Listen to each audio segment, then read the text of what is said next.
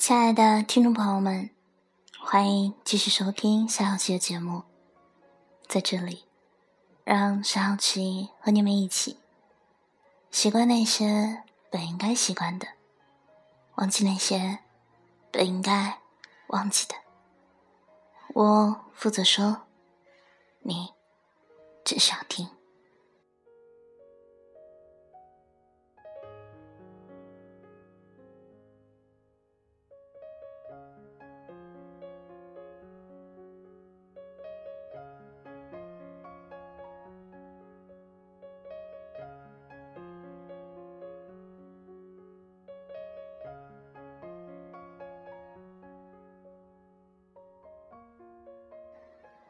前几天和一位老教授聊天，讲到他的个人经历。他年轻的时候走过一段很长很长的弯路。当初本科毕业的时候，他不知道是该继续读书，还是该走向工作岗位。其实他自己更偏向于念书。当时西安美院的报考材料已经寄到他的手中。只要填报好，就能顺利读研了。可身边的朋友都对他说：“你是女孩子，你不用读研，赶紧工作，找个人嫁了，弄好家里就好了。”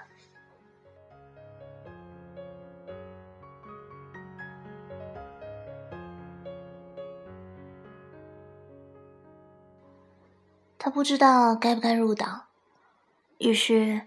有点大男子主义的副班长告诉他说：“不用，你是女孩子，不用入党。”几乎所有人都对他灌输着这样雷同的观点，于是他傻傻的拱手放弃了西安美院。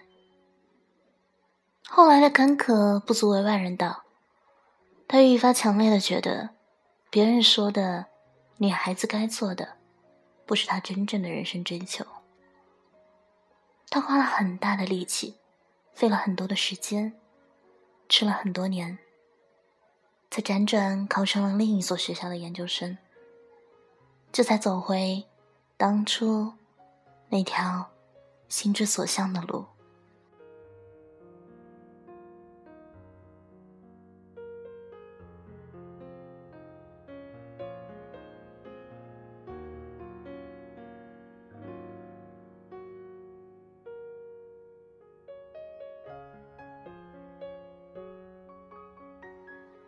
老教授的故事让我想起了我的母亲。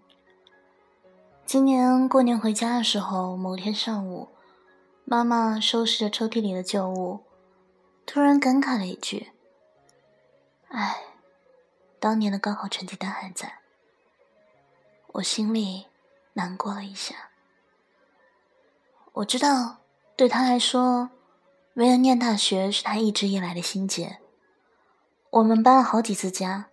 陆陆续续扔进了陈年旧物，唯独他的高考成绩单。母亲每每拿出来感慨，却总是舍不得扔。当年他数学成绩逼近满分，总分也算是全校数一数二。外公本来已经给他买好了上大学去的火车票，衡量再三，还是退掉了。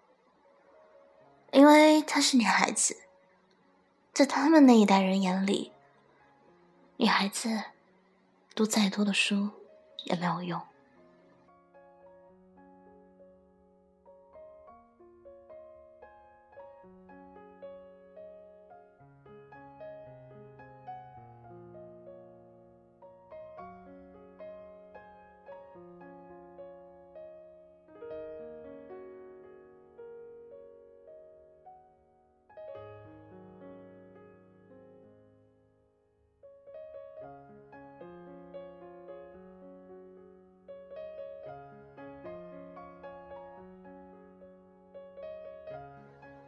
比起上一辈人来，我们这一辈的境遇已经好了很多。女人不能上桌吃饭的时代已经翻篇，男女平等的说法，起码已经以一句口号的形式流传了开来。可是，即使如此，我们还时常遭遇隐形的不平等。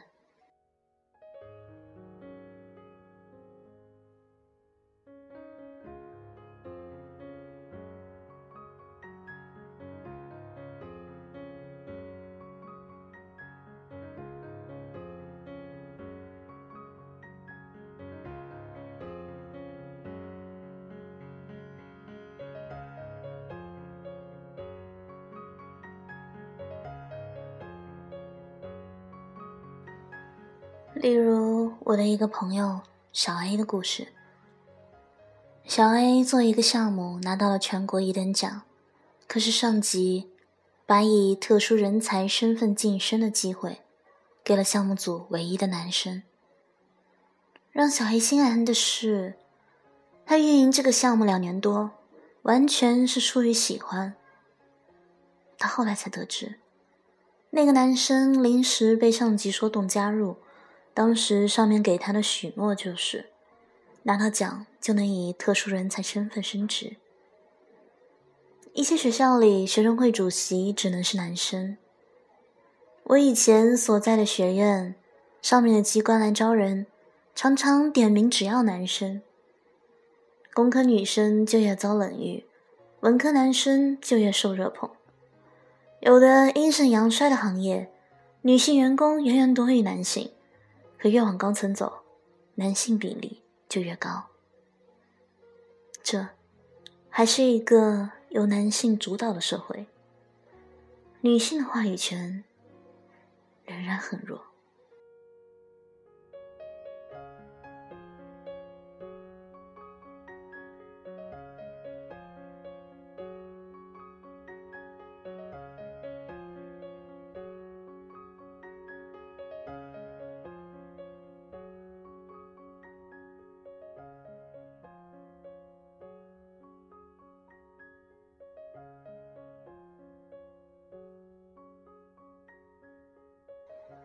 我一个异性朋友问我：“你是不是女权主义者？”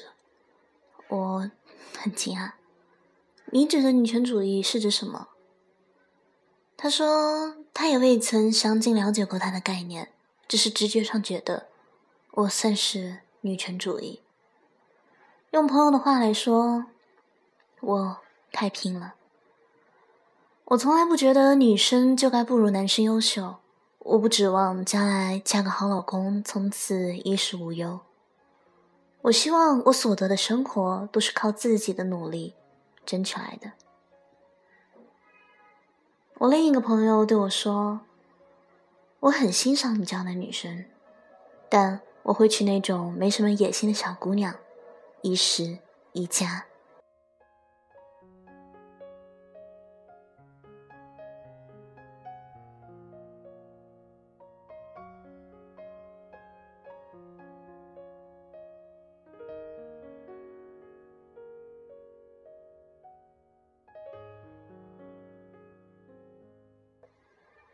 我们的文化传统总是不允许女性身上出现强烈的欲望，甚至不允许她们怀有内在的激情。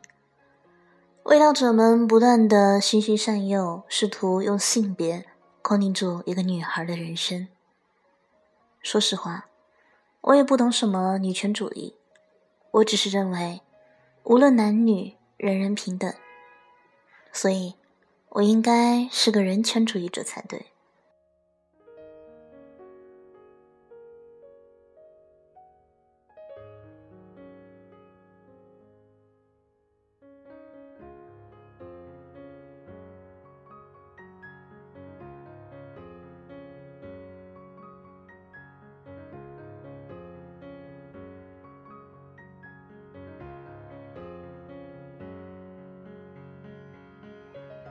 我的朋友 C 姑娘有个亲弟弟，C 特别优秀，能力出众，而相比之下，弟弟则逊色了一些。C 的奶奶很遗憾这件事情，用闽南语说了句俚语：“菜刀不锋利，锅铲倒挺锋利。”意思大约是该锋利的不锋利，不该锋利的却锋利了。C 不服气。为什么男孩子被比作锋利的刀，女孩子就该被比作不该锋利的铲子呢？爸妈一再跟 C 强调，家里的房子一定是弟弟的。C 觉得又好气又好笑，他从来没想过要跟弟弟争什么呀。C 姑娘通过读书走出山村，算是同辈女生中最有出息的了。但是他的母亲却深深的为之担忧。读书读多了，一定嫁不出去。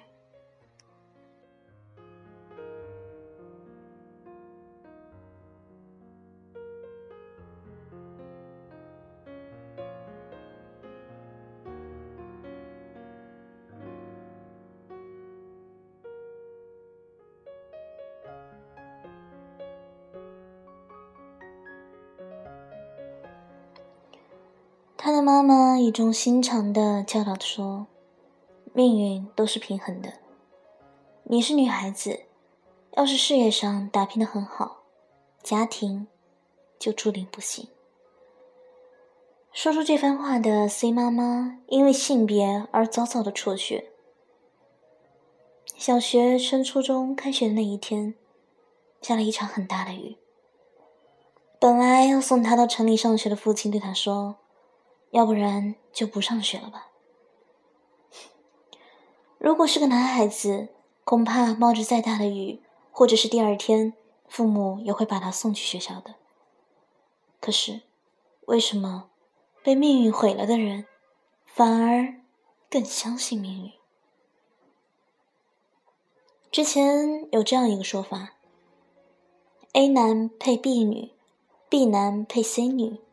C 男配 D 女，于是 A 女就剩下了。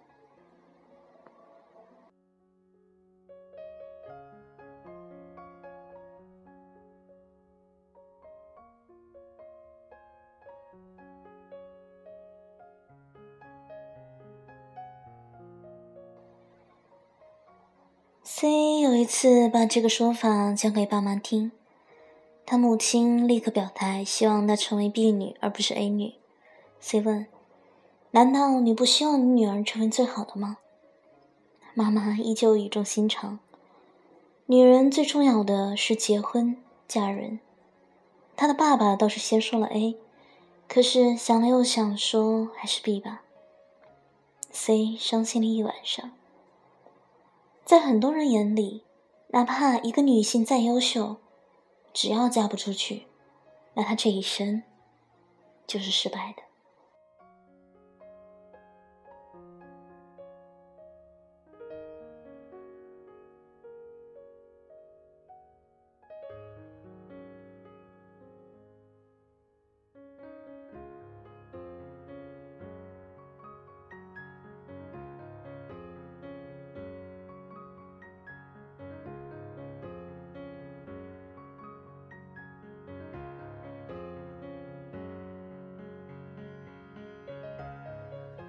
前几天，一个朋友向我倾诉烦恼。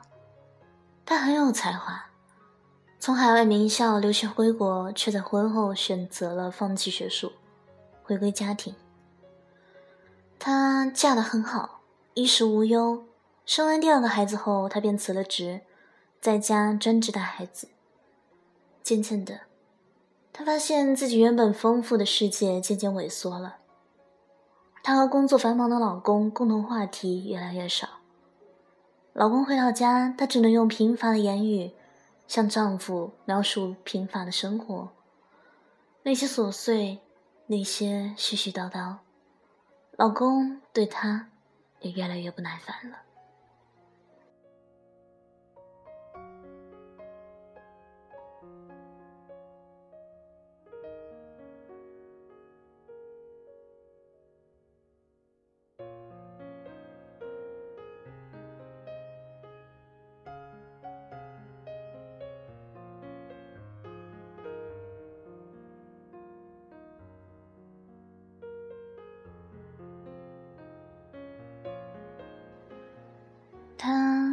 很恐慌，生活苦闷。不知不觉间，她的世界缩小到了只剩下丈夫、孩子和家长里短。他很想恢复以前的状态，可是现在他有两个宝宝要照顾，已经不得不困在这个小小的家庭里了。台湾作家朱天心的小说《袋鼠族物语》这样描述生过孩子后，从此以孩子为生活重心的妈妈们。他们连计价的货币单位都和我们不一样。他们常以一瓶养乐多、一桶乐高玩具、一打婴儿配方奶粉来代表我们使用我们所使用的两块钱、一百块钱和他先生十分之一的薪水。他们在语言沟通上逐渐丧失能力，因为三四年来。大多的时间，一天二十四小时，他们的绘画内容都是和宝宝在说话。常常一星期里，他说过的大人话，仅仅是跟收水费的说：“水管是不是有漏？怎么可能那么多钱？”但是，我希望这不是每一个女孩子的最终命运。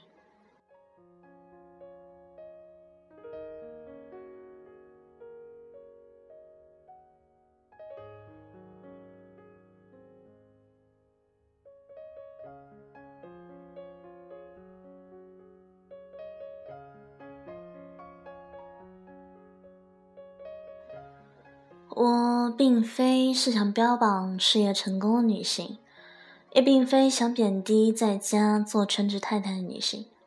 我只是希望有一天，那些成为家庭主妇的女性都是出于完全的自愿，而并非受到他人或形式的胁迫，并且，倘若有一天她们想重回职场，争取家庭和事业的双赢时，也可以不受任何束缚。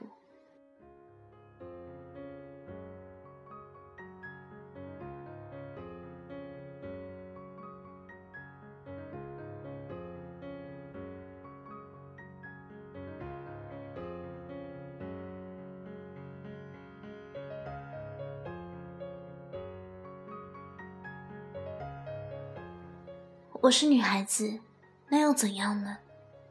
作为一个女孩子，我和男生一样，希望能痛快的花自己努力赚来的钱，希望自己的能力和才华被别人认可，受别人尊重，希望自己想要的未来能靠自己的努力来创造，希望嫁人是因为爱情，而不是把自己的命运寄托在另一半的运气上。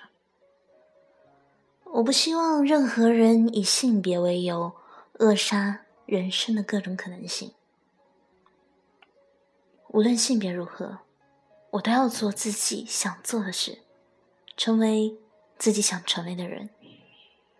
我不要活成女孩子该有的样子，我只想活出我自己喜欢的样子。